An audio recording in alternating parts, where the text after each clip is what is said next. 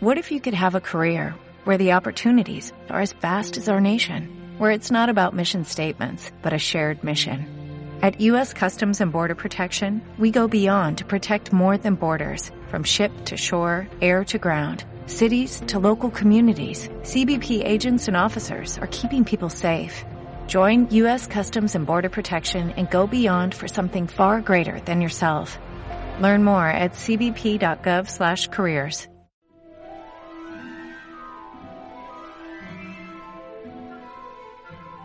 Capítulo 21. El secreto de Hermión. Asombroso, verdaderamente asombroso. Fue un milagro que quedaran todos con vida. No he oído nunca nada parecido. Menos mal que se encontraba usted allí, Snape. Oh, gracias, señor ministro. Orden de Merlín de segunda clase, diría yo. Primera, si estuviera en mi mano. Oh, muchísimas gracias, señor ministro. Tiene ahí una herida bastante fea. Supongo que fue Black. En realidad fueron Potter, Wesley y Granger, señor ministro.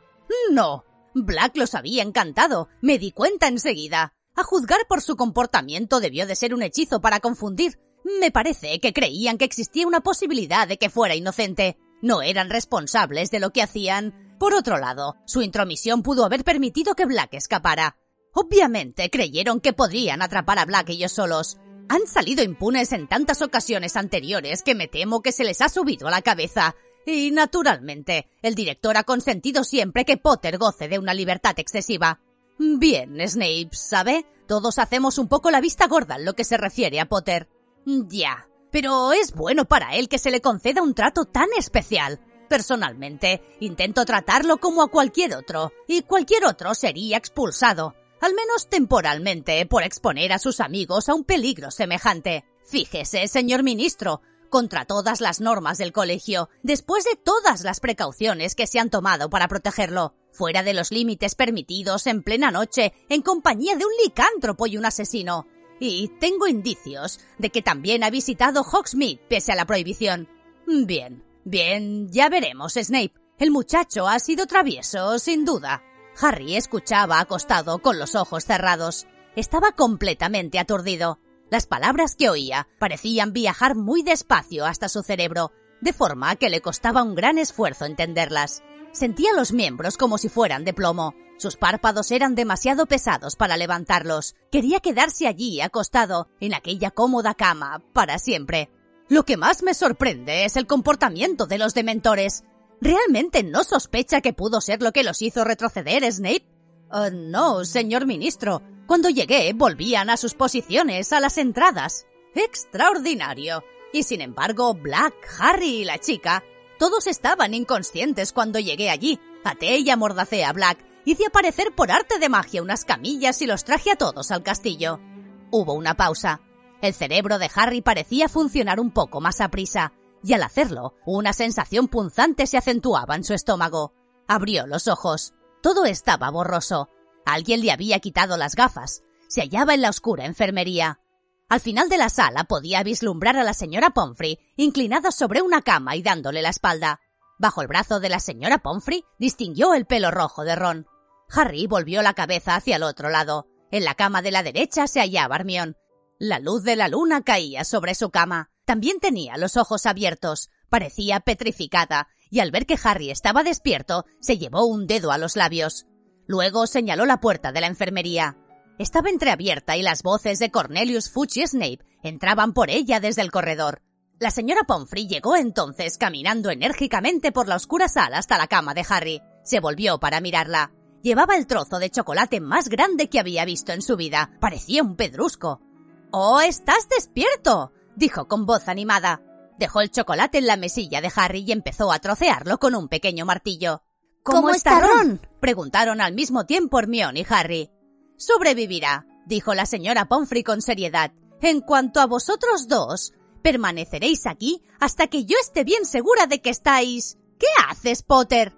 Harry se había incorporado, se ponía las gafas y cogió su varita. Tengo que ver al director, explicó. Potter, dijo con dulzura la señora Pomfrey. Todo se ha solucionado. Han cogido a Black, lo han encerrado arriba. Los dementores le darán el beso en cualquier momento. ¡Decidi! Harry saltó de la cama. Hermione hizo lo mismo. pero su grito se había oído en el pasillo de fuera. Un segundo después entraron en la enfermería Cornelius Fudge y Snape. ¿Qué es esto, Harry? preguntó Fudge con aspecto agitado. Tendrías que estar en la cama. ¿Ha tomado el chocolate? le preguntó nervioso la señora Pomfrey. Escuche, señor ministro, dijo Harry. Sirius Black es inocente. Peter Pettigrew fingió su propia muerte. Lo hemos visto esta noche. No puede permitir que los dementores le hagan eso a Sirius. Es... Pero Fudge movía la cabeza en sentido negativo, sonriendo ligeramente. Harry, Harry, estás confuso. Has vivido una terrible experiencia. Vuelve a acostarte, está todo bajo control. Nada de eso, gritó Harry. Han atrapado al que no es. Señor ministro, por favor, escuche, rogó Hermión. Se había acercado a Harry y miraba a Fudge implorante. Yo también lo vi. Era la rata de Ron. Es un animago. Pettigrew, quiero decir. Y... ¿Lo ves, señor ministro? preguntó Snape. Los dos tienen confundidas las ideas. Black ha hecho un buen trabajo con ellos. No estamos confundidos, gritó Harry. Señor ministro, profesor, dijo enfadada la señora Pomfrey. He de insistir en que se vayan. Potter es un paciente y no hay que fatigarlo. No estoy fatigado. Estoy intentando explicarles lo ocurrido, dijo Harry furioso. Si me escuchan. Pero la señora Pomfrey le introdujo de repente un trozo grande de chocolate en la boca. Harry se atragantó y la mujer aprovechó la oportunidad para obligarle a volver a la cama. Ahora, por favor, señor ministro, estos niños necesitan cuidados. Le ruego que salgan. Volvió a abrirse la puerta. Era Dumbledore. Harry tragó con dificultad el trozo de chocolate y volvió a levantarse. Profesor Dumbledore, Sirius Black. Por Dios santo. ¿Esto es una enfermería o qué? Señor director, he de insistir en que... Te pido mil perdones, Poppy, pero necesito cambiar unas palabras con el señor Potter y la señorita Granger. He estado hablando con Sirius Black. Supongo que le ha contado el mismo cuento de hadas que metió en la cabeza de Potter, espetó Snape. Algo sobre una rata y sobre que Pettigrew está vivo. Eso es efectivamente lo que dice Black, dijo Dumbledore examinando detenidamente a Snape con sus gafas de media luna. ¿Y acaso mi testimonio no cuenta para nada? gruñó Snape. Peter Pettigrew no estaba en la casa de los gritos, ni vi señal alguna de él por allí. Eso es porque usted estaba inconsciente, profesor, dijo con seriedad Hermión. No llegó con tiempo para huir. Señorita Granger, cierre la boca. Vamos, Snape, dijo Fudge. La muchacha está trastornada. Hay que ser comprensivos. Me gustaría hablar con Harry y con Hermione a solas, dijo Dumbledore bruscamente. Cornelius, Severus, Poppy, se lo ruego, déjennos. Señor director, farfulló la señora Pomfrey. Necesitan tratamiento, necesitan descanso. Esto no puede esperar, dijo Dumbledore. Insisto. La señora Pomfrey frunció la boca. Se fue con paso firme a su despacho, que estaba al final de la sala, y dio un portazo al cerrar. Fuchs consultó la gran saboneta de oro que le colgaba del chaleco. Los dementores deberían de haber llegado ya. Iré a recibirlos. Dumbledore nos veremos arriba. Fue hacia la puerta y la mantuvo abierta para que pasara Snape, pero Snape no se movió. No creerá una palabra de lo que dice Black, ¿verdad? Susurró con los ojos fijos en Dumbledore. Quiero hablar a solas con Harry y con Hermione, repitió Dumbledore. Snape avanzó un paso hacia Dumbledore. Sirius Black demostró ser capaz de matar cuando tenía 16 años, dijo Snape en voz baja. No lo habrá olvidado, no habrá olvidado que intentó matarme. Mi memoria sigue siendo tan buena como siempre, Severus, respondió Dumbledore con tranquilidad. Snape giró sobre sus talones y salió con paso militar por la puerta que Fudge mantenía abierta. La puerta se cerró tras ellos y Dumbledore se volvió hacia Harry y Hermione. Los dos empezaron a hablar al mismo tiempo. Señor profesor, Black dice la verdad. Nosotros vimos a Pettigrew. Escapó cuando el profesor Lupin se convirtió en hombre lobo. Es una rata. La pata delantera de Pettigrew, quiero decir el dedo, él mismo se lo cortó. Pettigrew atacó a Ron, no fue Sirius. Pero Dumbledore levantó una mano para detener la avalancha de explicaciones. Ahora tenéis que escuchar vosotros, y os ruego que no me interrumpáis, porque tenemos muy poco tiempo, dijo con tranquilidad. Black no tiene ninguna prueba de lo que dice, salvo vuestra palabra. Y la palabra de dos brujos de trece años no convencerá a nadie. Una calle llena de testigos juró haber visto a Sirius matando a Pettigrew. Yo mismo di testimonio al ministerio de que Sirius era el guardián secreto de los Potter. El profesor Lupin también puede testificarlo, dijo Harry, incapaz de mantenerse callado. El profesor Lupin se encuentra en estos momentos en la espesura del bosque, incapaz de contarle nada a nadie. Cuando vuelva a ser humano, ya será demasiado tarde. Sirius estará más que muerto. Y además, la gente confía tan poco en los licántropos que su declaración tendrá muy poco peso. Y el hecho de que él y Sirius sean viejos amigos. Pero. Escúchame, Harry. Es demasiado tarde, ¿lo entiendes? Tienes que comprender que la versión del profesor Snape es mucho más convincente que la vuestra. Él odia a Sirius, dijo Hermione con desesperación, por una broma tonta que le gastó. Sirius no ha obrado como un inocente. La agresión contra la señora gorda, entrar con un cuchillo en la torre de Gryffindor. Si no encontramos a Pettigrew vivo o muerto, no tendremos ninguna posibilidad de cambiar la sentencia. Pero usted nos cree. Sí, yo sí, respondió en voz baja. Pero no puedo convencer a los demás ni desautorizar al ministro de magia. Harry miró fijamente el rostro serio de Dumbledore y sintió como si se hundiera al suelo bajo sus pies. Siempre había tenido la idea de que Dumbledore lo podía arreglar todo. Creía que podía sacar del sombrero una solución asombrosa. Pero no. Su última esperanza se había esfumado. Lo que necesitamos es ganar tiempo, dijo Dumbledore despacio. Sus ojos azul claro pasaban de Harry a Hermione. Pero, empezó Hermione poniendo los ojos muy redondos. ¡Ah! Ahora prestadme atención, dijo Dumbledore hablando muy bajo y muy claro. Sirius está encerrado en el despacho del profesor Flitwick, en el séptimo piso. Torre oeste, ventana número 13 por la derecha. Si todo va bien, esta noche podréis salvar más de una vida inocente. Pero recordadlo los dos. No os pueden ver. Señorita Granger, ya conoces las normas. Sabes lo que está en juego. No deben veros. Harry no entendía nada. Dumbledore se alejó y al llegar a la puerta se volvió. Os voy a cerrar con llave. Son, consultó su reloj, las doce menos cinco. Señorita Granger, tres vueltas deberían bastar. Buena suerte.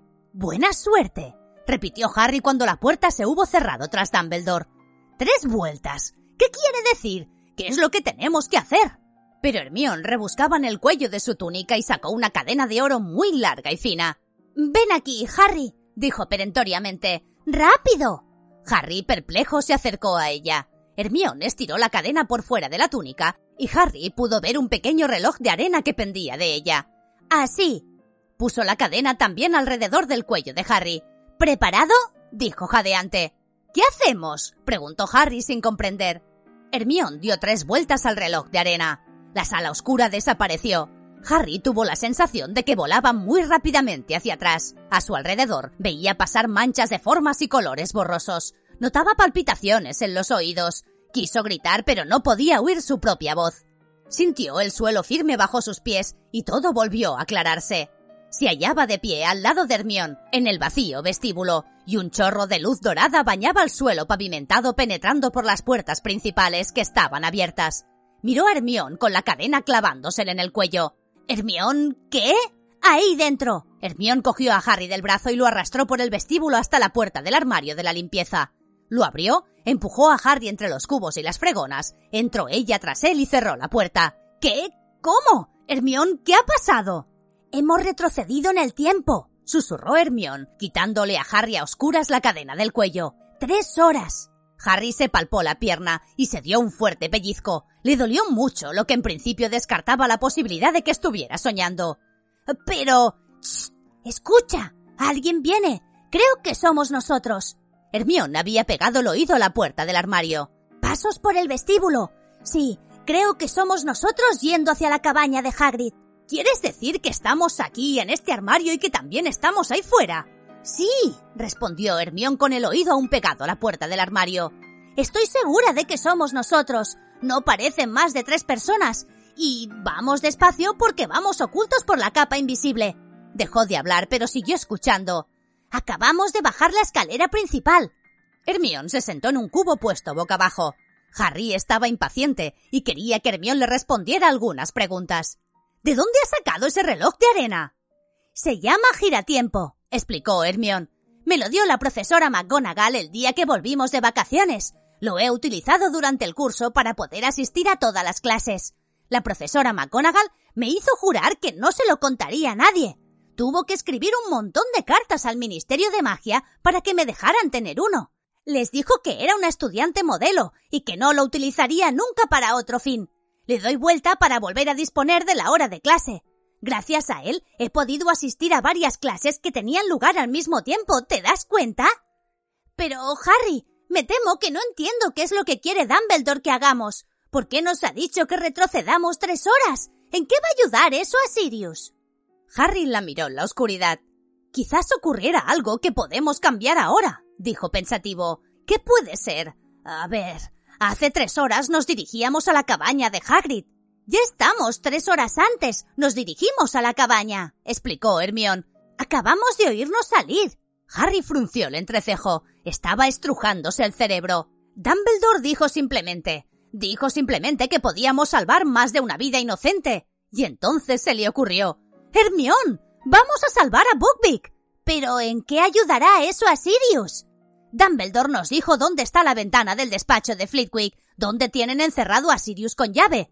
Tenemos que volar con Buckbeak hasta la ventana y rescatar a Sirius. Sirius puede escapar montado en Buckbeak. Pueden escapar juntos. Hermión parecía aterrorizada. Si conseguimos hacerlo sin que nos vean, será un milagro. Bueno, tenemos que intentarlo, ¿no crees? dijo Harry. Se levantó y pegó el oído a la puerta. No parece que haya nadie. Vamos. Harry empujó y abrió la puerta del armario. El vestíbulo estaba desierto. Tan en silencio y tan rápido como pudieron, salieron del armario y bajaron corriendo los escalones. Las sombras se alargaban, las copas de los árboles del bosque prohibido volvían a brillar con un fulgor dorado. Si alguien se asomara a la ventana, chilló Hermión mirando hacia atrás, hacia el castillo. Huiremos, dijo Harry con determinación. Nos internaremos en el bosque. Tendremos que ocultarnos detrás de un árbol o algo así y estar atentos. De acuerdo, pero iremos por detrás de los invernaderos, dijo Hermión sin aliento. Tenemos que apartarnos de la puerta principal de la cabaña de Hagrid, o de lo contrario nos veremos a nosotros mismos. Ya debemos de estar llegando a la cabaña.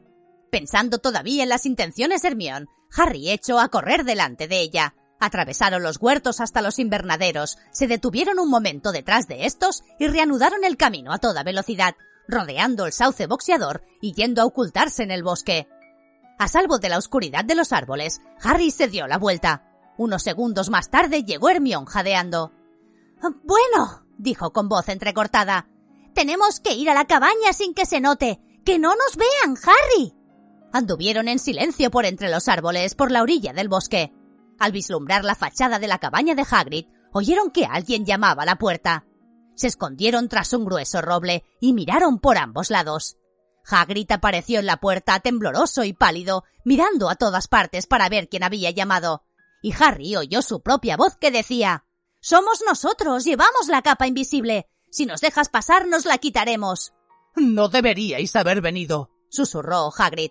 Se hizo a un lado y cerró rápidamente la puerta. Esto es lo más raro en que me he metido en mi vida, dijo Harry con entusiasmo. Vamos a adelantarnos un poco, susurró Hermión. Tenemos que acercarnos más a Buckbeak. Avanzaron sigilosamente hasta que vieron al nervioso hipogrifo atado a la valla que circundaba la plantación de calabazas de Hagrid. ¿Ahora? susurró Harry. No, dijo Hermión. Si nos lo llevamos ahora, los hombres de la comisión creerán que Hagrid lo ha liberado. Tenemos que esperar hasta que lo vean atado. Eso supone unos sesenta segundos, dijo Harry. Les empezaba a parecer irrealizable. En ese momento oyeron romperse una pieza de porcelana. Ya se le ha caído a Hagrid la jarra de leche, dijo Hermión. Dentro de un momento encontraré a Scabbers. Efectivamente, minutos después oyeron el chillido de sorpresa de Hermión. Hermión, dijo Harry de repente. ¿Y si entráramos en la cabaña y nos apoderásemos de Pettigrew? No, dijo Hermión con temor. No lo entiendes. Estamos rompiendo una de las leyes más importantes de la brujería. Nadie puede cambiar lo ocurrido. Nadie. Ya has oído a Dumbledore. Si nos ven, solo nos verían Hagrid y nosotros mismos. Harry, ¿qué crees que pasaría si te vieras a ti mismo entrando en la cabaña de Hagrid? dijo Hermión. Creería... creería que me he vuelto loco, dijo Harry, o que había magia oscura por medio. Exactamente. No lo comprenderías. Incluso puede que te atacaras a ti mismo. La profesora McGonagall me dijo que han sucedido cosas terribles cuando los brujos se han inmiscuido en el tiempo. Muchos terminaron matando por error su propio yo, pasado o futuro. Vale, vale, dijo Harry. Solo era una idea. Yo pensaba que... bueno. Pero Hermione le dio un codazo y señaló hacia el castillo. Harry movió la cabeza unos centímetros para tener una visión más clara de la puerta central. Dumbledore, Fudge, el anciano de la comisión y McNair, el verdugo, bajaban por los escalones. Estamos a punto de salir, dijo Hermione en voz baja. Efectivamente, un momento después se abrió la puerta trasera de la cabaña de Hagrid y Harry se vio a sí mismo con Ron y Hermione saliendo por ella con Hagrid. Sin duda era la situación más rara en que se había visto. Permanecer detrás del árbol y verse a sí mismo en el huerto de las calabazas. No temas, Buckbeak, dijo Hagrid.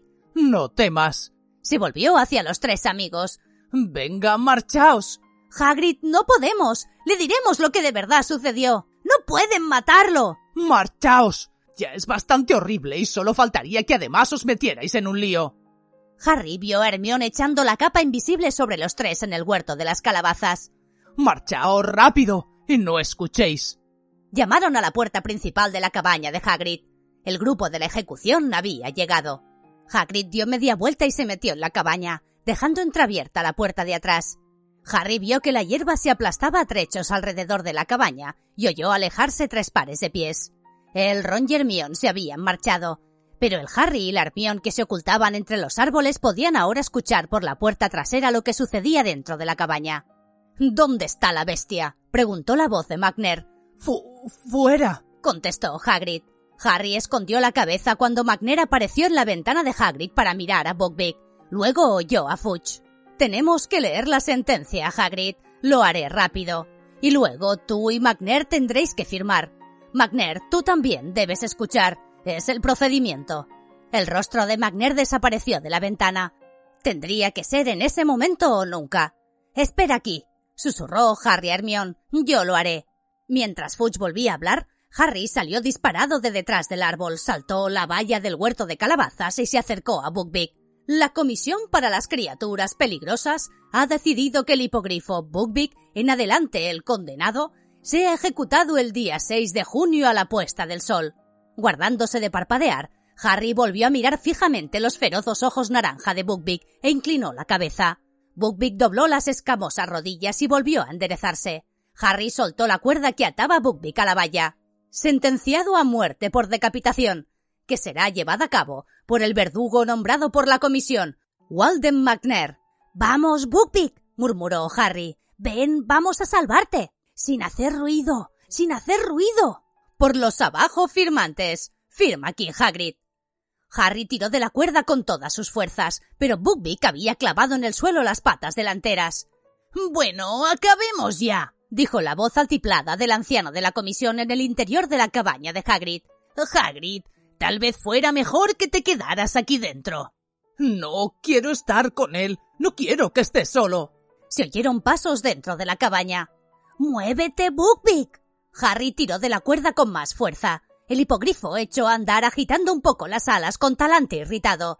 Aún se hallaban a tres metros del bosque y se les podía ver perfectamente desde la puerta trasera de la cabaña de Hagrid. Un momento, McNair, por favor, dijo la voz de Dumbledore. Usted también tiene que firmar. Los pasos se detuvieron. Buckbeak dio un picotazo al aire y anduvo algo más deprisa. La cara pálida de Hermione asomaba por detrás de un árbol. Harry, date prisa, dijo. Harry aún oía la voz de Dumbledore en la cabaña. Dio otro tirón a la cuerda. Buckbeak se puso a trotar a regañadientes. Llegaron a los árboles. ¡Rápido, rápido! gritó Hermione, saliendo como una flecha de detrás del árbol, asiendo también la cuerda y tirando con Harry para que Buckbeak avanzara más a prisa. Harry miró por encima del hombro. Ya estaban fuera del alcance de las miradas. Desde allí no veían el huerto de Hagrid. ¡Para! le dijo Hermione. Podrían oírnos. La puerta trasera de la cabaña de Hagrid se había abierto de golpe. Harry, Hermione y Buckbeak se quedaron inmóviles. Incluso el hipogrifo parecía escuchar con atención.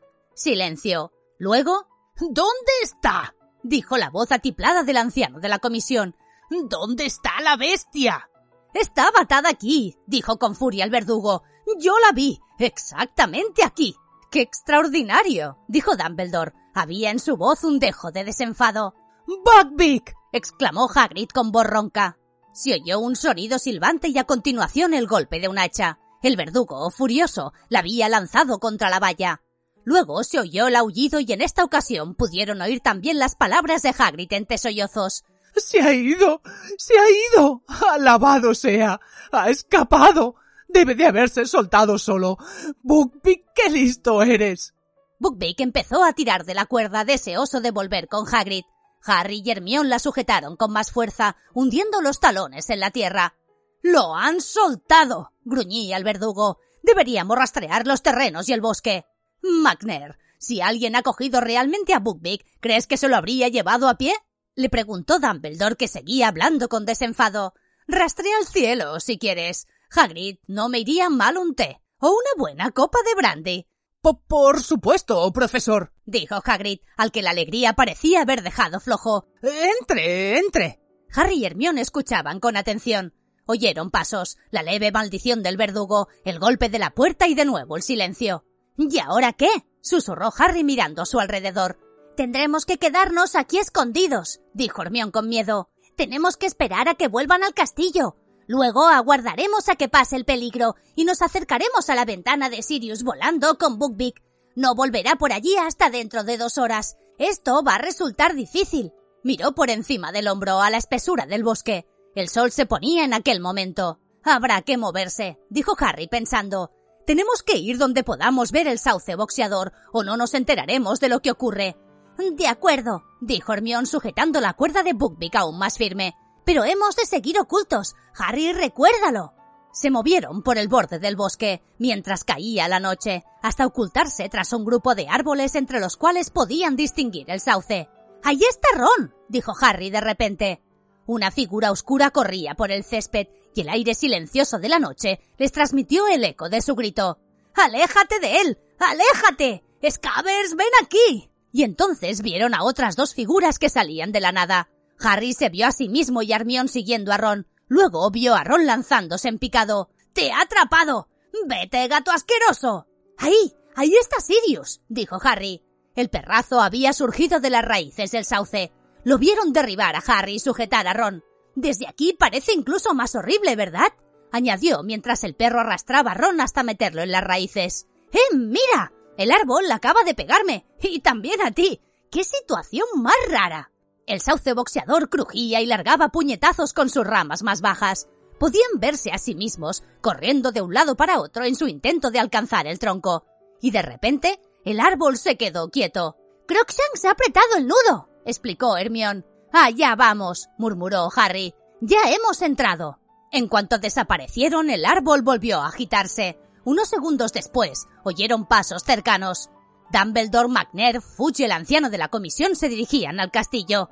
En cuanto bajamos por el pasadizo, dijo Hermión. Ojalá Dumbledore hubiera venido con nosotros. McNair y Fudge habrían venido también, dijo Harry con tristeza. Te he apuesto lo que quieras a que Fudge habría ordenado a McNair que matara a Sirius allí mismo. Vieron a los cuatro hombres subir por la escalera de entrada del castillo y perderse de vista. Durante unos minutos el lugar quedó vacío y luego... Aquí viene Lupin, dijo Harry al ver a otra persona que bajaba la escalera y se dirigía corriendo hacia el sauce. Harry miró al cielo. Las nubes ocultaban la luna. Vieron que Lupin cogía del suelo una rama rota y apretaba con ella el nudo del tronco. El árbol dejó de dar golpes y también Lupin desapareció por el hueco que había entre las raíces. Ojalá hubiera cogido la capa, dijo Harry. Está ahí. se volvió Armión. Si saliera ahora corriendo y me la llevara, no la podría coger Snape. Harry, no nos deben ver. ¿Cómo puedes soportarlo? le preguntó Hermión con irritación. Estar aquí y ver lo que sucede sin hacer nada. Dudo. Voy a coger la capa. Harry, no. Hermión sujetó a Harry a tiempo por la parte trasera de la túnica. En ese momento oyeron cantar a alguien. Era Hagrid que se dirigía hacia el castillo, cantando a voz en grito y oscilando ligeramente al caminar. Llevaba una botella grande en la mano. ¿Lo ves? susurró Hermión. ¿Ves lo que habría ocurrido? Tenemos que estar donde nadie nos pueda ver. No, Buckbeak. El hipogrifo hacía intentos desesperados por ir hacia Hagrid. Harry aferró también la cuerda para sujetar a Buckbeak. Observaron a Hagrid que iba haciendo eses hacia el castillo. Desapareció. Buckbeak cejó en sus intentos de escapar, abatió la cabeza con tristeza. Apenas dos minutos después las puertas del castillo volvieron a abrirse, y Snape apareció corriendo hacia el sauce en pos de ellos. Harry cerró fuertemente los puños al ver que Snape se detenía cerca del árbol, mirando a su alrededor. Cogió la capa y la sostuvo en alto. Aparta de ella tus asquerosas manos, murmuró Harry entre dientes. Snape cogió la rama que había usado Lupin para inmovilizar el árbol, apretó el nudo con ella y cubriéndose con la capa se perdió de vista. Ya está, dijo Hermione en voz baja. Ahora ya estamos todos dentro, y ahora solo tenemos que esperar a que volvamos a salir. Cogió el extremo de la cuerda de Buckbeak y lo amarró firmemente al árbol más cercano. Luego se sentó en el suelo seco rodeándose las rodillas con los brazos. Harry, hay algo que no comprendo. ¿Por qué no atraparon a Sirius los dementores? Recuerdo que se aproximaban a él antes de que yo me desmayara. Harry se sentó también. Explicó lo que había visto, como en el momento en que el dementor más cercano acercaba la boca a Sirius, algo grande y plateado llegó galopando por el lago y ahuyentó a los dementores. Cuando terminó Harry de explicarlo, Hermión tenía la boca abierta. ¿Pero qué era? Solo hay una cosa que puede hacer retroceder a los dementores, dijo Harry. Un verdadero patronus, un patronus poderoso. ¿Pero quién lo hizo aparecer? Harry no dijo nada. Volvió a pensar en la persona que había visto en la otra orilla del lago. Imaginaba quién podía ser, pero ¿cómo era posible? ¿No viste qué aspecto tenía? preguntó Hermión con impaciencia. ¿Era uno de los profesores? No. Pero tuvo que ser un brujo muy poderoso para alejar a todos los dementores. Si el patronus brillaba tanto, no lo iluminó. ¿No pudiste ver? Sí que lo vi, dijo Harry pensativo, aunque tal vez lo imaginase. No pensaba con claridad. Me desmayé inmediatamente después. ¿Quién te pareció que era? Ah, me pareció. Harry tragó saliva, consciente de lo raro que iba a sonar aquello. Me pareció mi padre. Miró Hermione y vio que estaba con la boca abierta. La muchacha lo miraba con una mezcla de inquietud y pena. Harry, tu padre está. bueno. está muerto, le dijo en voz baja.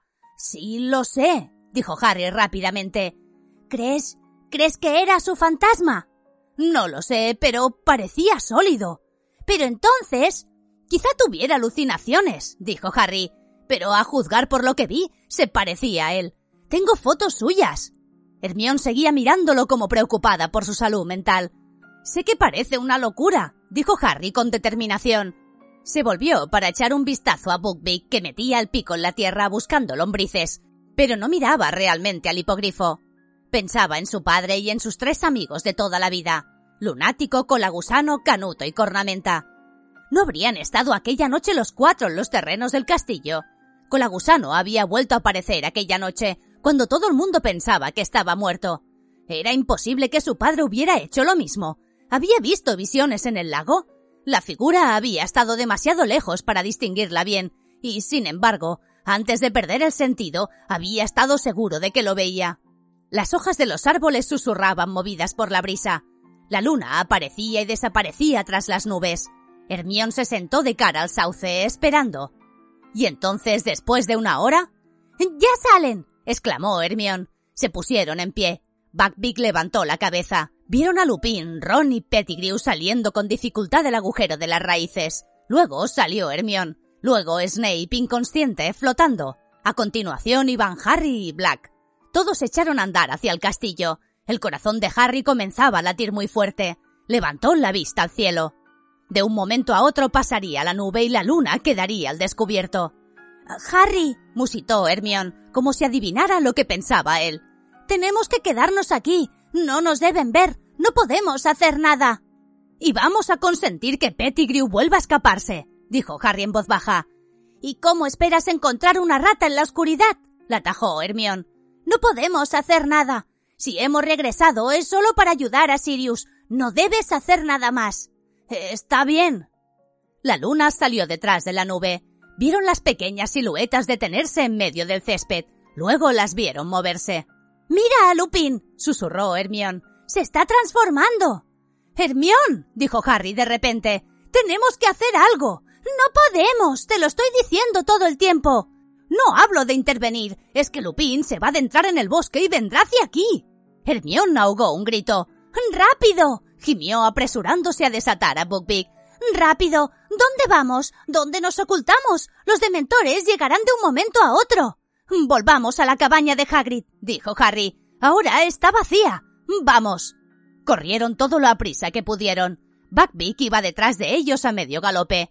Oyeron aullar al hombre lobo a sus espaldas. Vieron la cabaña. Harry derrapó al llegar a la puerta, la abrió de un tirón y dejó pasar a Hermione y a Buckbeak que entraron como un rayo. Harry entró detrás de ellos y echó el cerrojo. Fang, el perro jabalinero, ladró muy fuerte. ¡Silencio, Fang! ¡Somos nosotros! dijo Hermione avanzando rápidamente hacia él y acariciándole las orejas para que callara. Nos hemos salvado por poco, dijo a Harry. Uf, sí. Harry miró por la ventana. Desde allí era mucho más difícil ver lo que ocurría. Buckbeak parecía muy contento de volver a casa de Hagrid. Se echó delante del fuego, plegó las alas con satisfacción y se dispuso a echar un buen sueñecito. Será mejor que salga, dijo Harry pensativo. Desde aquí no veo lo que ocurre. No sabremos cuándo llega el momento. Hermión levantó los ojos para mirarlo. Tenía expresión de recelo. No voy a intervenir, añadió Harry de inmediato. Pero si no vemos lo que ocurre, ¿cómo sabremos cuál es el momento de rescatar a Sirius? Uh, bueno, de acuerdo. Aguardaré aquí con Buckbeak, pero ten cuidado, Harry. Ahí fuera hay un licántropo y multitud de dementores. Harry salió y bordeó la cabaña. Oyó gritos distantes. Aquello quería decir que los dementores se acercaban a Sirius. El otro Harry y la otra Hermión irían hacia él en cualquier momento. Miró hacia el lago con el corazón redoblando como un tambor. Quienquiera que hubiese enviado el patrón usaría aparición enseguida. Durante una fracción de segundo se quedó ante la puerta de la cabaña de Hagrid sin saber qué hacer. No deben verte. Pero no quería que lo vieran, quería ver él. Tenía que enterarse. Ya estaban allí los dementores. Surgían de la oscuridad, llegaban de todas partes, se deslizaban por las orillas del lago, se alejaban de Harry hacia la orilla opuesta. No tendría que acercarse a ellos. Echó a correr. No pensaba más que en su padre. Si era él, si era él realmente, tenía que saberlo, tenía que averiguarlo. Cada vez estaba más cerca del lago, pero no se veía nadie. En la orilla opuesta veía leves destellos de plata. Eran sus propios intentos de conseguir un patronus. Había un arbusto en la misma orilla del agua. Harry se agachó detrás de él y miró por entre las hojas. En la otra orilla los destellos de plata se extinguieron de repente. Sintió emoción y terror. Faltaba muy poco. Vamos, murmuró mirando a su alrededor. ¿Dónde estás? Vamos, papá. Pero nadie acudió. Harry levantó la cabeza para mirar el círculo de los dementores del otro lado del lago. Uno de ellos se bajaba la capucha. Era el momento de que apareciera el Salvador, pero no veía a nadie. Y entonces lo comprendió. No había visto a su padre, se había visto a sí mismo. Harry salió de detrás del arbusto y sacó la varita. ¡Expecto patronum! exclamó. Y de la punta de su varita surgió no una nube informe, sino un animal plateado, deslumbrante y cegador. Frunció el entrecejo tratando de distinguir lo que era. Parecía un caballo. Galopaba en silencio alejándose de él por la superficie negra del lago. Lo vio bajar la cabeza y cargar contra los dementores. En ese momento galopaba en torno a las formas negras que estaban tendidas en el suelo, y los dementores retrocedían, se dispersaban y huían en la oscuridad, y se fueron. El patronus dio media vuelta, volvía hacia Harry a medio galope, cruzando la calma superficie del agua. No era un caballo, tampoco un unicornio, era un ciervo. Brillaba tanto como la luna, regresaba hacia él. Se detuvo en la orilla. Sus pezuñas no dejaban huellas en la orilla. Miraba a Harry con sus ojos grandes y plateados. Lentamente reclinó la cornamenta y Harry comprendió. ¡Cornamenta! susurró. Pero se desvaneció cuando alargó hacia él las temblorosas yemas de sus dedos. Harry se quedó así, con la mano extendida. Luego, con un vuelco del corazón, oyó tras él un ruido de cascos. Se dio la vuelta y vio a Armión que se acercaba a toda prisa, tirando de Buckbeak. ¿Qué has hecho? dijo enfadada. Dijiste que no intervendrías. Solo he salvado nuestra vida. Ven aquí, detrás de este arbusto, te lo explicaré. Hermión escuchó con la boca abierta el relato de lo ocurrido. ¿Te ha visto alguien? Sí, no me has oído. Me vi a mí mismo cuando creí que era mi padre. No puedo creerlo. Hiciste aparecer un patronus capaz de ahuyentar a todos los dementores. Eso es magia avanzadísima. Sabía que lo podía hacer, dijo Harry, porque ya lo había hecho. ¿No es absurdo? No lo sé. Harry, mira, Snape. Observaron la otra orilla desde ambos lados del arbusto. Snape había recuperado el conocimiento. Estaba haciendo aparecer por arte de magia unas camillas y subía a ellas los cuerpos inconscientes de Harry, Hermione y Black. Una cuarta camilla, que sin duda llevaba Ron, flotaba ya a su lado. Luego, apuntándolos con la varita, los llevó hacia el castillo. Bueno, ya es casi el momento, dijo Hermione nerviosa mirando el reloj. Disponemos de unos 45 minutos antes de que Dumbledore cierre con llave la puerta de la enfermería. Tenemos que rescatar a Sirius y volver a la enfermería antes de que nadie note nuestra ausencia. Aguardaron. Veían reflejarse en el lago el movimiento de las nubes. La brisa susurraba entre las hojas del arbusto que tenían al lado. Aburrido, Buckbeak había vuelto a buscar lombrices en la tierra. ¿Crees que ya estará allá arriba? preguntó Harry consultando la hora. Levantó la mirada hacia el castillo y empezó a contar las ventanas de la derecha de la torre oeste. ¡Mira! susurró Hermione. ¿Quién es? ¡Alguien vuelve a salir del castillo! Harry miró en la oscuridad. El hombre se apresuraba por los terrenos del colegio hacia una de las entradas. Algo brillaba en su cinturón. ¡McNair! dijo Harry. El verdugo va a buscar a los dementores. Hermión puso las manos en el lomo de Buckbeak y Harry le ayudó a montar. Luego apoyó el pie en una rama baja del arbusto y montó delante de ella. Pasó la cuerda por el cuello de Buckbeak y la ató también al otro lado, como unas riendas. ¿Preparada? susurró Hermión. Será mejor que te sujetes a mí. Espoleó a Buckbeak con los talones. Buckbeak emprendió el vuelo hacia el oscuro cielo. Harry le presionó los costados con las rodillas y notó que levantaba las alas. Hermión se sujetaba con fuerza a la cintura de Harry que la oía murmurar. ¡Ay, ay, ay! ¡Qué poco me gusta esto! ¡Ay, qué poco me gusta! Planeaban silenciosamente hacia los pisos más altos del castillo. Harry tiró de la rienda de la izquierda y Buckbeak viró. Harry trataba de contar las ventanas que pasaban como relámpagos. ¡So! dijo tirando las riendas todo lo que pudo. Buckbeak redujo la velocidad y se detuvieron, pasando por alto el hecho de que subían y bajaban casi como un metro cada vez que Buckbeak batía las alas. Podía decirse que estaban inmóviles. ¡Ahí está! dijo Harry, localizando a Sirius mientras ascendían junto a la ventana. Sacó la mano, y en el momento en que Buckbeak bajaba las alas golpeó en el cristal. Black levantó la mirada. Harry vio que se quedaba boquiabierto. Saltó de la silla, fue prisa hacia la ventana y trató de abrirla, pero estaba cerrada con llave. ¡Échate hacia atrás! le gritó Hermione y sacó su varita, sin dejar de sujetarse con la mano izquierda la túnica de Harry. ¡Al mora! La ventana se abrió de golpe. ¿Cómo? ¿Cómo? preguntó Black casi sin voz mirando el hipogrifo. Monta, no hay mucho tiempo, dijo Harry abrazándose al cuello liso y brillante de Buckbeak para impedir que se moviera. Tienes que huir. Los dementores están a punto de llegar. McNair ha ido a buscarlos. Black se sujetó al marco de la ventana y asomó la cabeza y los hombros. Fue una suerte que estuviera tan delgado. En unos segundos pasó una pierna por el lomo de Buckbeak y montó detrás de Hermione. ¡Arriba, Buckbeak! dijo Harry sacudiendo las riendas. ¡Arriba a la torre! ¡Vamos! El hipogrifo batió las alas y volvió a emprender el vuelo. Navegaron a la altura del techo de la torre oeste. Buckbeak aterrizó tras las almenas con mucho alboroto, y Harry y Hermione se bajaron inmediatamente. Será mejor que escape rápido, Sirius, dijo Harry jadeando. No tardarán en llegar al despacho de Flitwick. Descubrirán tu huida. Buckbeak dio una coz en el suelo sacudiendo la afilada cabeza. ¿Qué le ocurrió al otro chico, a Ron? preguntó Sirius.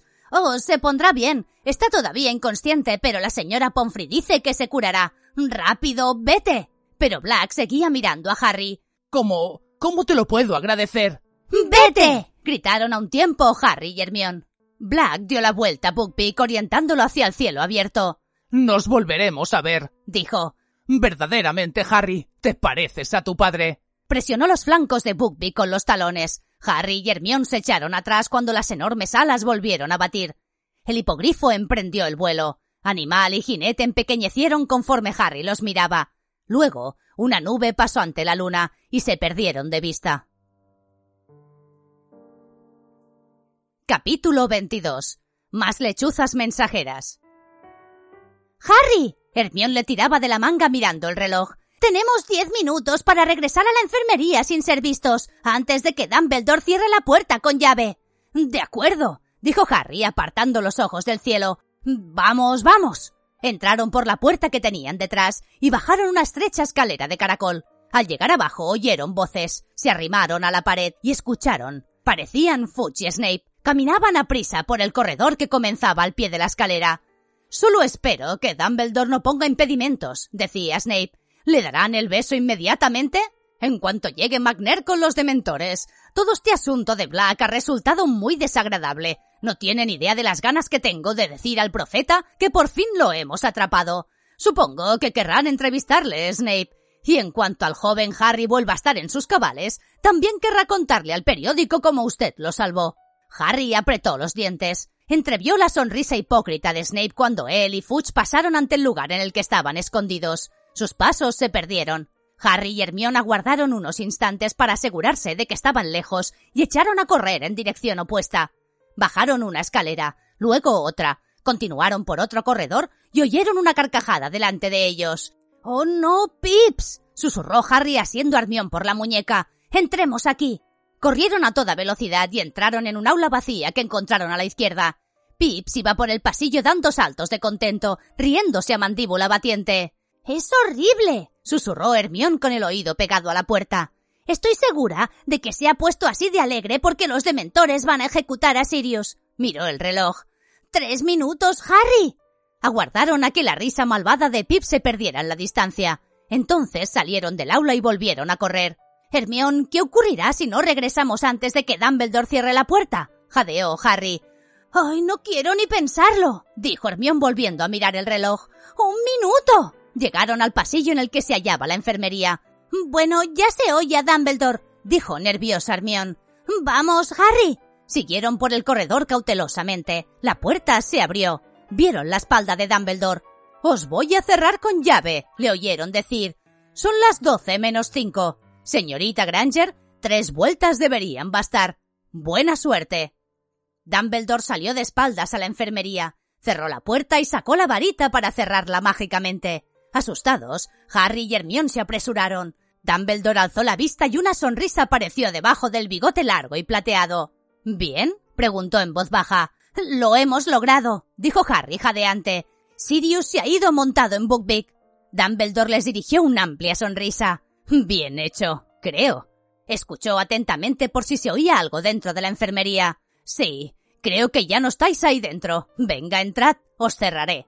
Entraron en la enfermería, estaba vacía, salvo por lo que se refería a Ron que permanecía en la cama. Después de oír la cerradura, se metieron en sus camas. Hermión volvió a esconder el giratiempo debajo de su túnica. Un instante después, la señora Pomfrey volvió de su oficina con paso enérgico. ¿Ya se ha ido el director? ¿Se me permitirá ahora ocuparme de mis pacientes? Estaba de muy mal humor. Harry y Hermione pensaron que era mejor aceptar el chocolate en silencio. La señora Pomfrey se quedó allí delante para asegurarse de que se lo comían, pero Harry apenas se lo podía tragar. Hermione y él aguzaban el oído con los nervios alterados, y entonces, mientras tomaban el cuarto trozo de chocolate de la señora Pomfrey, oyeron un rugido furioso procedente de algún distante lugar por encima de la enfermería. ¿Qué ha sido eso? dijo alarmada la señora Pomfrey. Oyeron voces de enfado cada vez más fuertes. La señora Pomfrey no perdía de vista la puerta. ¡Hay que ver! Despertarán a todo el mundo. ¿Qué creen que hacen? Harry intentaba oír lo que decían. Se aproximaban. Debe de haberse desaparecido, Severus. Tendríamos que haber dejado a alguien con él en el despacho. Cuando esto se sepa. No se ha desaparecido. bramó Snape muy cerca de ellos. Uno no puede aparecerse ni desaparecerse en este castillo. Potter tiene algo que ver con esto. Sé razonable, Severus. Harry está encerrado. La puerta de la enfermería se abrió de golpe. Fudge, Snape y Dumbledore entraron en la sala con paso enérgico. Solo Dumbledore parecía tranquilo e incluso contento. Fudge estaba enfadado, pero Snape se hallaba fuera de sí. ¡Confiesa, Potter! vociferó. ¿Qué es lo que has hecho? ¡Profesor Snape! chilló la señora Pomfrey. ¡Contrólese! Por favor, Snape, sé razonable, dijo Fudge. Esta puerta estaba cerrada con llave, acabamos de comprobarlo. Le ayudaron a escapar. Lo sé. gritó Snape señalando a Harry y Hermione. Tenía la cara contorsionada y escupía saliva. Tranquilícese, hombre. gritó Fudge. Está diciendo tonterías. No conoce a Potter. gritó Snape. Lo hizo él, sé que lo hizo él. Ya vale, Severus, dijo Dumbledore con voz tranquila. Piensa lo que dices. Esta puerta ha permanecido cerrada con llave desde que abandoné la enfermería hace diez minutos. Señora Pomfrey, ¿han abandonado estos alumnos sus camas? Por supuesto que no, dijo ofendida la señora Pomfrey. He estado con ellos desde que usted salió. Ahí lo tienes, Severus, dijo Dumbledore con tranquilidad. A menos que crea que Harry y Hermione son capaces de encontrarse en dos lugares al mismo tiempo, me temo que no encuentro motivo para seguir molestándolos. Snape se quedó allí enfadado, apartando la vista de Fudge que parecía totalmente sorprendido por su comportamiento y dirigiéndola a Dumbledore, cuyos ojos brillaban tras las gafas. Snape dio media vuelta, la tela de su túnica produjo un frufru y salió de la sala de enfermería como un vendaval. Su colega parece perturbado, dijo Fudge siguiéndolo con la vista. Yo en su lugar, Dumbledore tendría cuidado con él. Oh, no es nada serio, dijo Dumbledore con calma solo que acaba de sufrir una gran decepción. No es el único, repuso Foot resoplando. El profeta va a encontrarlo muy divertido. Ya lo teníamos arrinconado y se nos ha escapado de entre los dedos. Solo faltaría que se enterasen también de la huida del hipogrifo, y seré el hazme reír. Bueno, tendré que irme y dar cuenta de todo al ministerio. ¿Y los dementores? le preguntó Dumbledore. Espero que se vayan del colegio. Ay, sí, Tendrán que irse, dijo Fudge pasándose una mano por el cabello. Nunca creí que intentaran darle el beso a un niño inocente. Estaban totalmente fuera de control. Esta noche volverán a Azkaban. Tal vez deberíamos pensar en poner dragones en las entradas del colegio. Eso le encantaría a Hagrid, dijo Dumbledore dirigiendo a Harry y Hermione una rápida sonrisa. Cuando él y Fudge dejaron la enfermería, la señora Pomfrey corrió hacia la puerta y la volvió a cerrar con llave. Murmurando entre dientes enfadada, volvió a su despacho. Se oyó un leve gemido al otro lado de la enfermería. Ron se acababa de despertar. Lo vieron sentarse, rascarse la cabeza y mirar a su alrededor. ¿Qué ha pasado? preguntó. ¿Harry?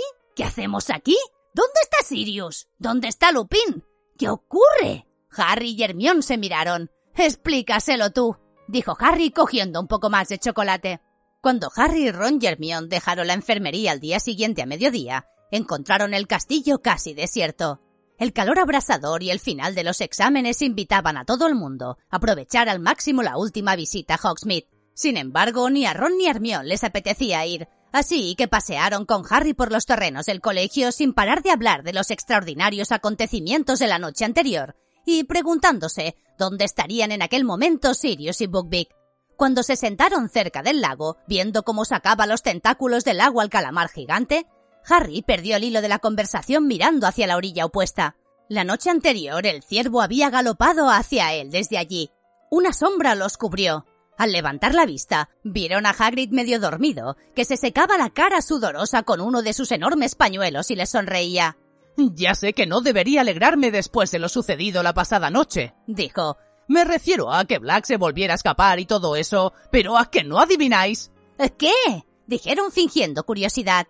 Buckbeak se escapó. Está libre. Lo estuve celebrando toda la noche. Eso es estupendo, dijo Hermión dirigiéndole una mirada severa a Ron, que parecía a punto de reírse.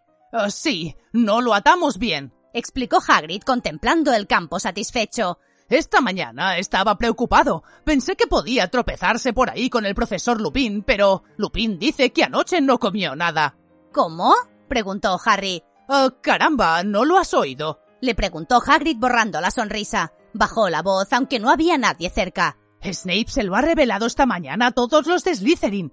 Creía que a estas alturas ya lo sabría todo el mundo. El profesor Lupin es un hombre lobo. Y la noche pasada anduvo suelto por los terrenos del colegio. En estos momentos está haciendo las maletas, por supuesto.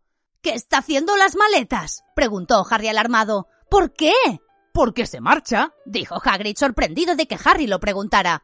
Lo primero que hizo esta mañana fue presentar la dimisión. Dice que no puede arriesgarse a que vuelva a suceder. Harry se levantó de un salto. Voy a verlo, dijo a Ron Hermione. Pero si ha dimitido. No creo que podamos hacer nada.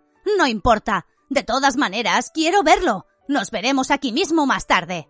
La puerta del despacho de Lupin estaba abierta y había empaquetado la mayor parte de sus cosas. Junto al depósito vacía de Grindylow, la maleta vieja y desvencijada se hallaba abierta y casi llena. Lupin se inclinaba sobre algo que había en la mesa y solo levantó la vista cuando Harry llamó a la puerta.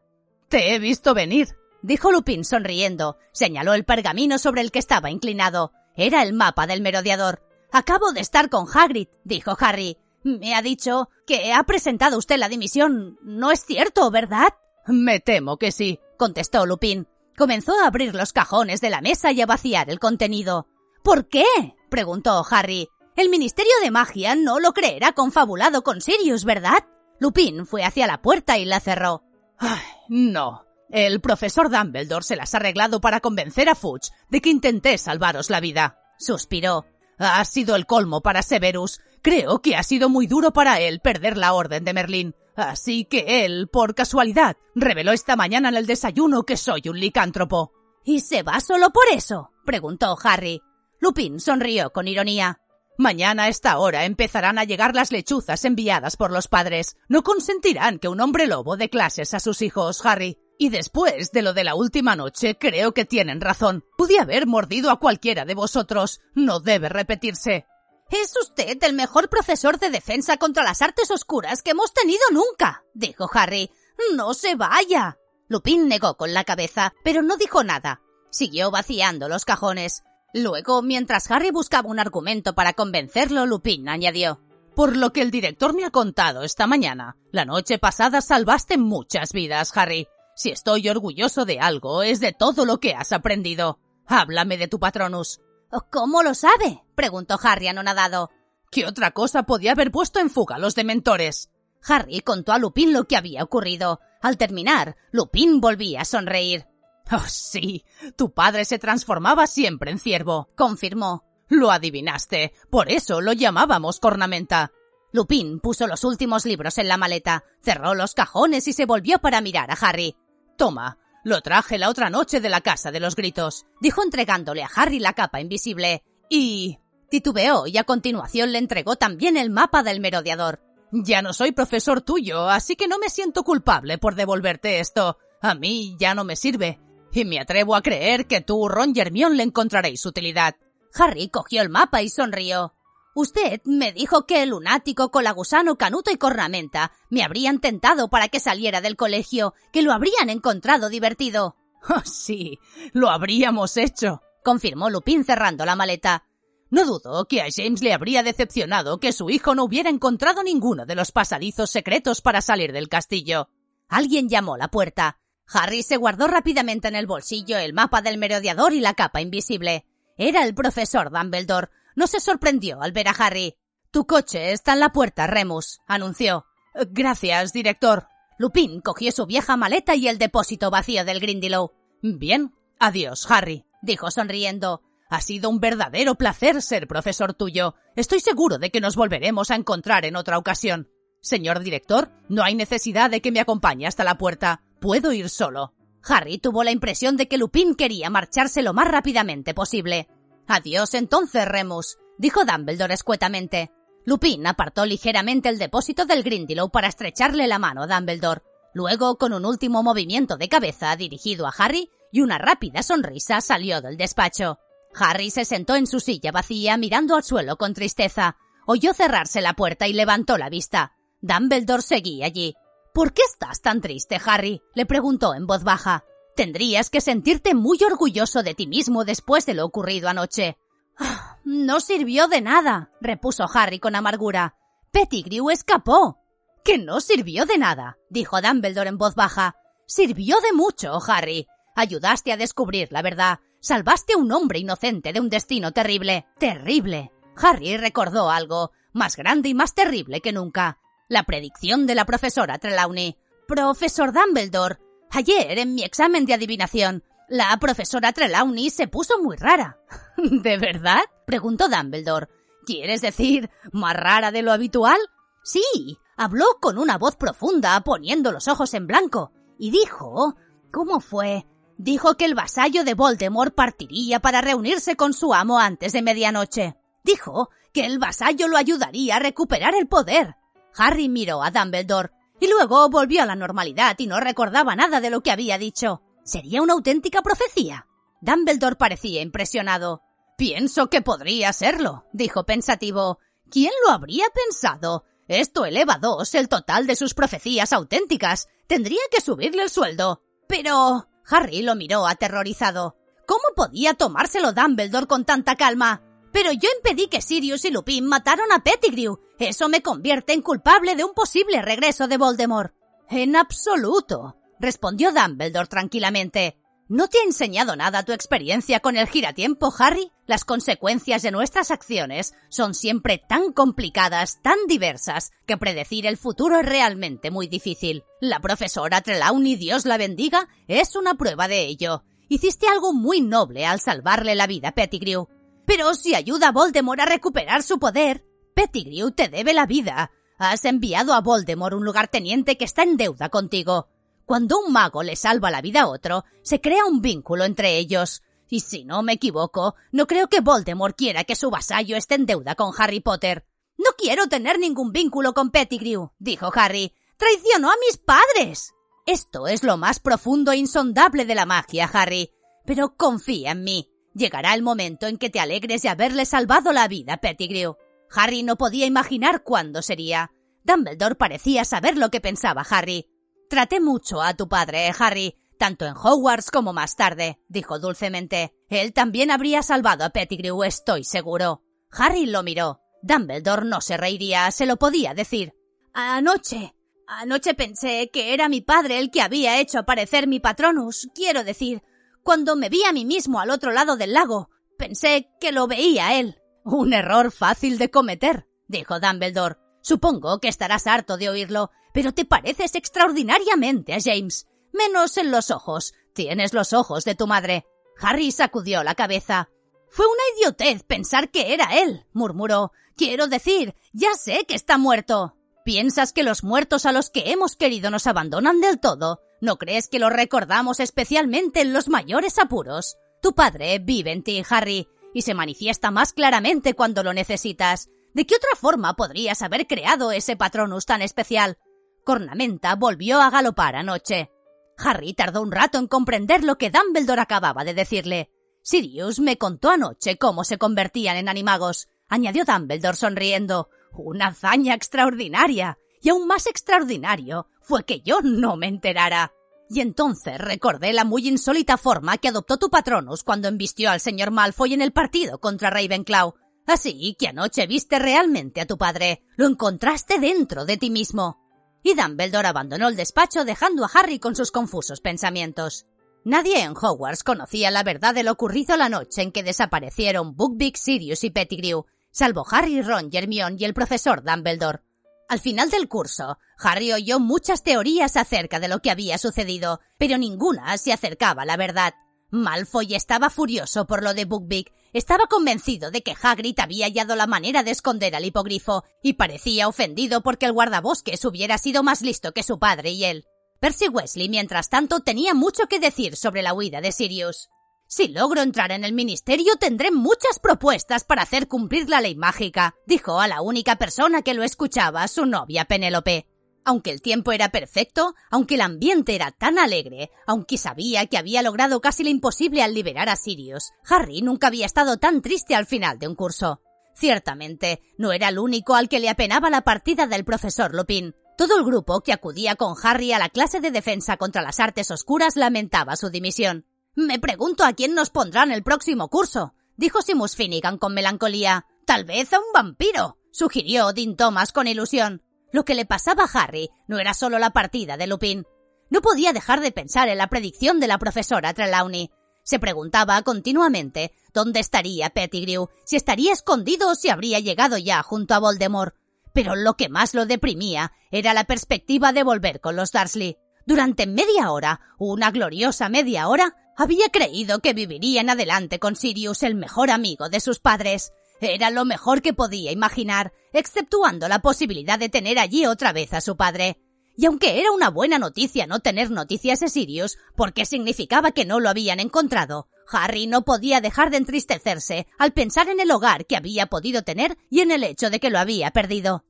Los resultados de los exámenes salieron el último día de curso. Harry, Ron y habían aprobado todas las asignaturas. Harry estaba asombrado de que lo hubieran aprobado pociones. Sospechaba que Dumbledore había intervenido para impedir que Snape lo suspendiera injustamente. El comportamiento de Snape con Harry durante toda la última semana había sido alarmante. Harry nunca había creído que la manía que le tenía Snape pudiera aumentar, pero así fue. A Snape se le movía un músculo en la comisura de la boca cada vez que veía a Harry, y se le crispaban los dedos como si deseara cerrarlos alrededor del cuello de Harry. Percy obtuvo las más altas calificaciones en éxtasis. Fred y George consiguieron varios timos cada uno.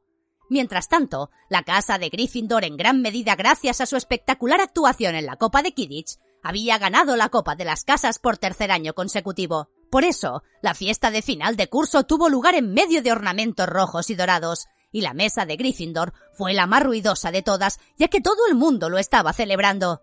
Incluso Harry, comiendo, bebiendo y hablando y riendo con sus compañeros, consiguió olvidar que al día siguiente volvería a casa de los Dursley. Cuando a la mañana siguiente el expreso de Hogwarts salió de la estación, Hermione dio a Ron y Harry una sorprendente noticia.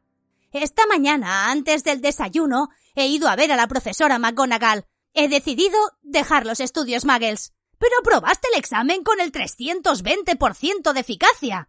Sí, lo sé, suspiró Hermione pero no puedo soportar otro año como este. El giratiempo me estaba volviendo loca. Lo he devuelto. Sin los estudios Muggles y sin adivinación, volveré a tener un horario normal.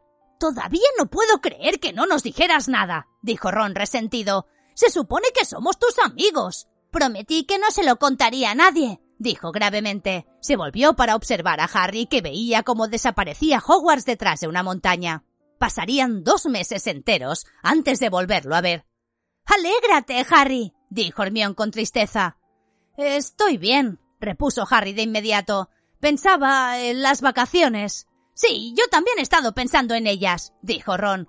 Harry, tienes que venir a pasar unos días con nosotros. Lo comentaré con mis padres y te llamaré. Ya sé cómo utilizar el felétono. El teléfono, Ron, le corrigió Hermión. La verdad, deberías coger estudios Muggles el próximo curso. Ron no le hizo caso. Este verano son los mundiales de Kidditch. ¿Qué dices a eso, Harry? Ven y quédate con nosotros, iremos a verlos. Mi padre normalmente consigue entradas en el trabajo. La proposición alegró mucho a Harry. Sí, apuesto a que los Dursley estarán encantados de dejarme ir, especialmente después de lo que le hice a tía Marsh. Mucho más contento, Harry jugó con Ron y Hermione varias manos de snap explosivo, y cuando llegó la bruja con el carrito de té, compró un montón de cosas de comer, aunque nada que contuviera chocolate. Pero fue a media tarde cuando apareció lo que le puso de verdad contento. Harry, dijo Hermión de repente mirando por encima del hombro de él. ¿Qué es eso de allí fuera? Harry se volvió a mirar. Algo muy pequeño y gris aparecía y desaparecía al otro lado del cristal. Se levantó para ver mejor y distinguió una pequeña lechuza que llevaba una carta demasiado grande para ella. La lechuza era tan pequeña que iba por el aire dando tumbos a causa del viento que levantaba el tren. Harry bajó la ventanilla rápidamente, alargó el brazo y la cogió. Parecía una snitch cubierta de plumas. La introdujo en el vagón con mucho cuidado. La lechuza dejó caer la carta sobre el asiento de Harry y comenzó a zumbar por el compartimiento contenta de haber cumplido su misión. Hedwig dio un picotazo al aire con digna actitud de censura. Crookshank se incorporó en el asiento, persiguiendo con sus grandes ojos amarillos la lechuza. Al notarlo, Ron la cogió para protegerla. Harry cogió la carta. Iba dirigida a él. La abrió y gritó. ¡Es de Sirius! ¿Qué? exclamaron Ron y Hermione emocionados. ¡Léela en voz alta! Querido Harry, espero que recibas esta carta antes de llegar a casa de tus tíos. No sé si ellos están habituados al correo por lechuza. Buckbeak y yo estamos escondidos. No te diré dónde por si esta carta cae en malas manos. Tengo dudas acerca de la fiabilidad de la lechuza, pero es la mejor que pude hallar y parecía deseosa de acometer esta misión. Creo que los dementores siguen buscándome, pero no podrán encontrarme. Estoy pensando en dejarme ver por algún muggle a mucha distancia de Hogwarts para que relajen la vigilancia en el castillo. Hay algo que no llegué a contarte durante nuestro breve encuentro. Fui yo quien te envió la saeta de fuego. ¡Ja! exclamó Hermión triunfante. ¿Lo veis? Os dije que era de él. Sí, pero él no lo había agafado, ¿verdad? observó Ron. ¡Ay! La pequeña lechuza que daba grititos de alegría en su mano le había picado en un dedo de manera al parecer afectuosa.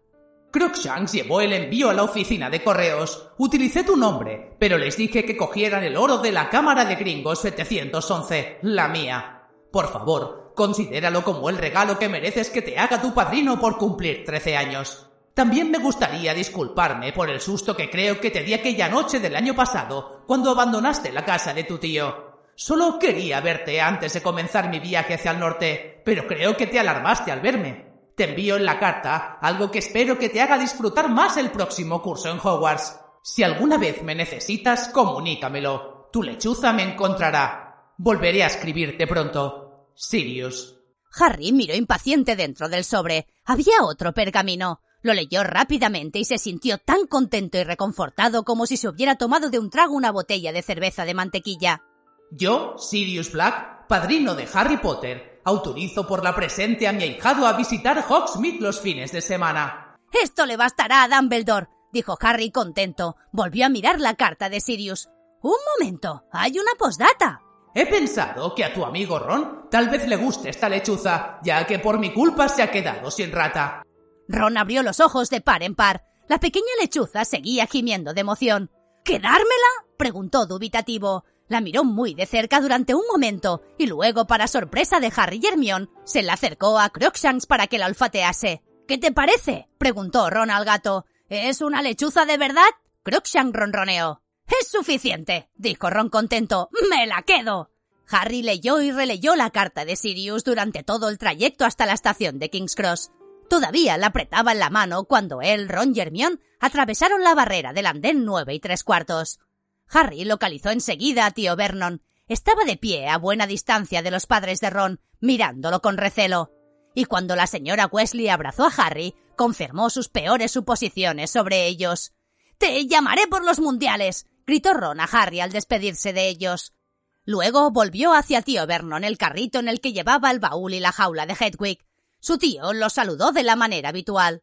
¿Qué es eso? gruñó mirando el sobre que Harry apretaba en la mano. Si es otro impreso, ¿para que lo firme? Ya tienes otra. No, no lo es, dijo Harry con alegría.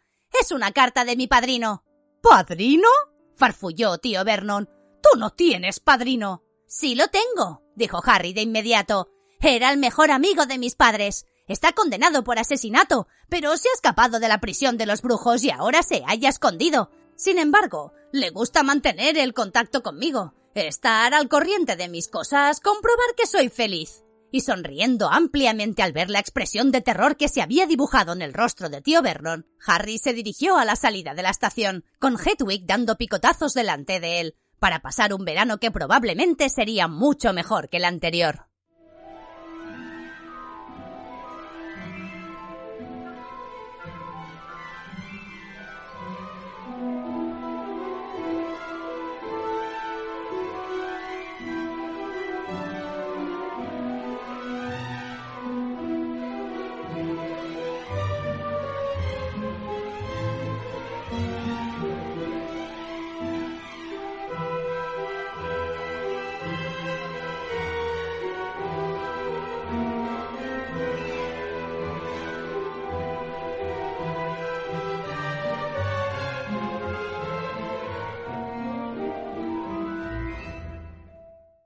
En Sherwin Williams somos tu compa, tu pana, tu socio, pero sobre todo somos tu aliado, con más de 6.000 representantes para atenderte en tu idioma y beneficios para contratistas que encontrarás en aliadopro.com. En Sherwin Williams somos el aliado del PRO.